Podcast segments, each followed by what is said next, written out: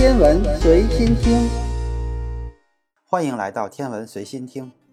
自从嫦娥探月计划实施以来，我国就成了全球探月领域最重要的国家，而且已经取得了月球背面登陆和巡行等史无前例的成就。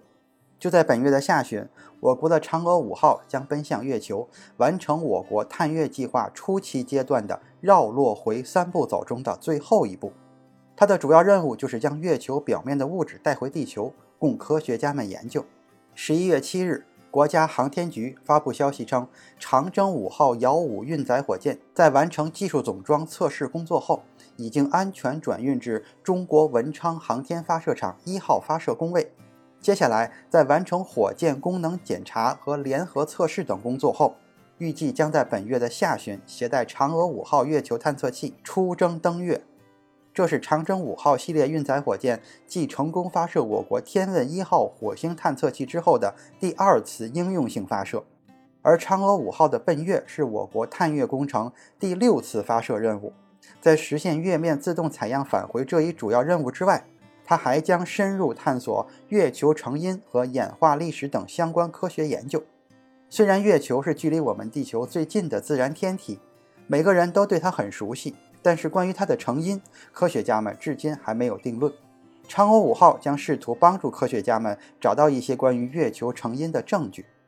有专家称，嫦娥五号是迄今为止我国航天史上最为复杂、难度最大的航天任务。需要诸多项目的人工和自主航天器控制工作。嫦娥五号整体全重八点二吨，由轨道器、返回器、着陆器、上升器四个部分组成。他们首先需要长征五号这种大推力的火箭把它推到环月轨道上，状态稳定后，释放着陆器降落到月球的表面，挖掘月球表面物质放入上升器的容器中，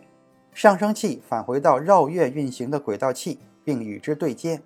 并将装有月球表面物质的容器放入轨道器上的返回器中，然后返回器脱离轨道器开始返回地球。来到地球附近的时候，返回器择机进入大气层，并将容器释放出来。科学家只需要捡到盛有月球表面物质的容器就可以了。这个操作相当复杂，在世界航天史上可谓是史无前例，需要诸多先进的技术配合才能完成。